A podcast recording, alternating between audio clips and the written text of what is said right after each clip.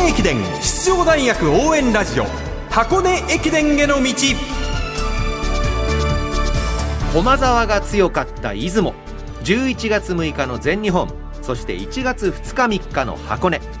学生三大駅伝すべてを実況中継する文化放送ではこの箱根駅伝への道でクライマックスの箱根駅伝に向けて奮闘するチームを応援紹介しています。文化放送斉藤和美です。そしてこんばんは。ナビゲーターの柏原隆二です。よろしくお願いいたします。よろしくお願いします。日本シリーズの中継で1週間ぶりの放送ですが、はい。内容は濃くいきますよ。お願いいたしますよ。今夜柏原さんの母校東洋大学の特集です。まず今シーズンの東洋の話をする前に去年のことをちょっと振り返ります。東洋大学は昨シーズン関東インカレで21年ぶりにまさかの無得点そこから迎えた駅伝シーズン。出雲が3位。全日本ではまさかの10位。そして箱根では総合4位という結果でした。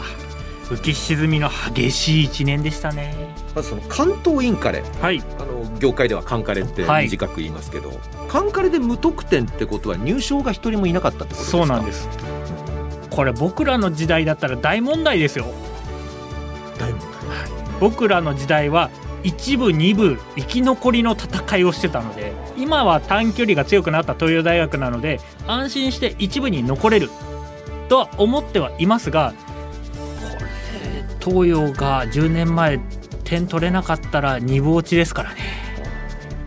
そこから東洋大学はカンカレ関東インカレで長距離種目の入賞者が8人というまさに V 字回復を果たしましたよね。まあ、酒井監督の取り組みが徐々に結果を残してきたと。いうところとコロナ禍で合宿場をクローズせざるを得なくなったが逆にそれが今までのチーム作りを見直すきっかけになったということで今までやってきたことが古かったんだなっていうのをコメントでインタビューで言ってましたね。選手たちも手応えを感じ始める中で迎えた出雲駅伝東洋大学が9位という結果でしたはいまずはその出雲の結果について東洋大学キャプテン前田義弘選手にお話を伺いました。まあ、自分は5区を走らせていただいたんですけど、まあ、自分と、まあ、佐藤のところで流れを変えないといけない役割だったと思うんですけど、まあ、そういう流れのまま自分たちも終わってしまったので、まあ、すごく悔いの残る走りになってしまいました。終わった後、まあチームにどんな声掛けしましたか？主将として。そうですね。まあもう中途半端な覚悟でやるならもうやめた方がいいぞと厳しい言葉も、まあ、かけました。この辺り、まあ、中途半端な覚悟というワードが出てきましたがけど春先から、まあ、関東インカレ複数入賞を果たしたりというところで新しい東洋大学が見えたようにも感じますがその辺り前田首相としていかがですか？そうですね、まあ、1月、2月、3月と、まあ、基礎練習だったり、まあ、チームの基礎作りをしっかりやってきたところが、まあ、関東インカレの結果にもつながっていると思うので、まあ、もう一度全日本大学駅伝箱根駅伝に向けてもう一度ふあの戦う集団に戦う集団の雰囲気をもう一回仲間と監督たちと一緒に作っていきたいなというふうに思ってます。身長190センチ足のサイズはなんと30センチ。東洋大学キャプテン前田義弘選手。インタビュアー OB の柏原隆二さんでした。30センチ見つかんないですよね 靴ね。やっぱりそうですよね、はい、なので、まあ、本当にスケールがでかい選手なんですけども、まあ、まず東洋大学こう1区で出雲出遅れてしまったっていうのもあってですねこれ酒井監督もおっしゃっていたんですが、はい。もっと若手をせる形で使ってあげたかったなっていうことをおっしゃっていたので少し監督が思っていた思惑に外れてしまったと。悔しそうでしたね。さあ続いて2年生ながらチームの主力を務めている石田康介選手の声です。出雲駅伝ではエース区間の3区を走って区間9位でした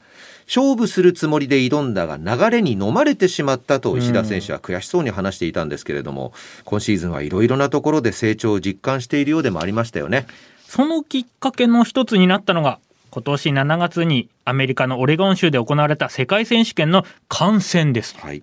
そのことについて石田康介選手に聞いてみました。今年は世界選手権を本場アメリカで見に行きましたが石田選手そこで感じたことって何でしょうか？はい、やっぱり世界との世界と日本との差っていうのはすごい開いてしまってるっていうところで、まあ、明らかにスピードが違うっていうところで多分自分が立てたとしてもやっぱり勝負はできないんだろうなっていうふうに痛感させられました。まあ、スピードでいくと近年、まあ、日本の長距離界も1万メートルの記録がどんどん更新はされていって一見記録だけ見るとそんなに変わってないようにも見えるんですが実際間近でご覧になってそのスピードっていうのは具体的にどこだったんでしょう？そうですね、まあ、駆け引きの中でのやっぱり、まあ、日本の場合はこう記録会とか、まあ、日本選手権とかでも、まあ、やっぱりペースメーカーがついてでその中でタイムを狙っていこうっていうようなレースが多いと思うんですけど、まあ、海外の場合は本当にもう 200m 単位とかでラップの秒数が本当に変わっていってこう一定じゃないペースの中で例えば26分台で走ったりとかラスト1周53秒その前ラスト1周53秒で走ってるのにその前の1周がやっぱり60切ってるっていうところで、明らかに駆け引きの部分で日本とは全然差がついてるのでやっぱそういうもう瞬発的なスピードもそうですしその持続的なスピードっていうところで全てにおいてのやっぱスピードが違うという思いました。まあこういったその間近で経験したこと感じたことっていうのはどうやってチームに落とし込んでますか？そうですね。やっぱりまずは口で、まあ、帰国した後はやっぱりどうだったって聞かれるとやっぱこうだったっていうふうに口で伝えて、まあ、あとはやっぱり日本では当たり前じゃないことが海外では当たり前になっているっていうところを感じたので、じゃあいつも通りやっていても多分いつも通りで終わってしまうので、えそんなこともやるの？っていうところもやっぱりそれを当たり前なんだって思ってやっぱり行動で示していくことで、まあ、チームに還元できるのではないかっていうふうに思ってます。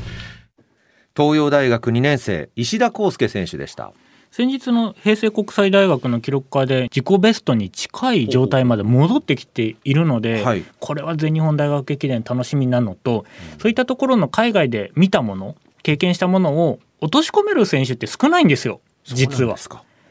やはりこう力のある選手が見て感じるものっていうのは多分ちょっと違うものを感じると思うのでそれを求めて酒井監督も連れてったんですよねきっとね。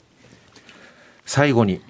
母校を率いて14年目を迎えました鉄紺のたすきとユニフォーム東洋大学酒井俊之監督ですはい酒井監督に来月6日に行われる全日本大学駅伝の意気込みを久々に語ってもらいました。はい、えー序盤からね、あの意欲的に行くチームも多いと思いますので、えーまあ、そういう流れになっても、また想定外の流れになっても対応できるようにあの準備していきたいなと思います。そしてまた、ミスがあれば、やはり駅伝はね、勝負できませんので、前回大会はね、他大学も含めてミスが結構多かった中で、エース力でね、駒澤さん制しましたけども、エースがいる大学がミスをしなければ、それはやっぱり独走させてしまうことになりますので、東洋大学がやる戦術はやはりミスをしないことに尽きると思います。目標何番以内？やはり学生たちと掲げている1位です。で、やっぱり諦めてしまえばね、あの、1位なんてなんてなってしまいますが、やはりそこに向かっていく姿勢でいかないと、シード権すら獲得できませんし、やはり他大学もね、駒澤さんが出雲を制してますけど、駒澤がいるからじゃあ2番っていう思いが持ってなくて、おそらくみんなね、やっぱ優勝を狙いに行くんだ、それぐらいの気持ちで参加してくるんで、東洋もね、同じぐらいの気持ちでいかないと、本当に後ろにすぐね、えーなってしまうと思ってます。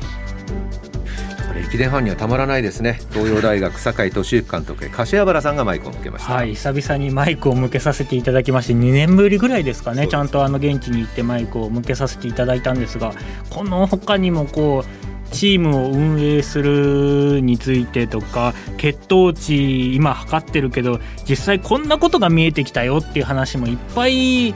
していただいたんですが一部しか使えてない。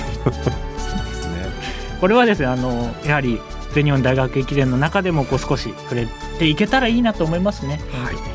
しっかり聞いていただければと思います、箱根駅伝への道ナビゲーターは2代目山のカビ東洋大学 OB 柏原隆二さんでした。ありがとうございました。ありがとうございました。来週のこの時間は全日本大学駅伝注目チームをご紹介します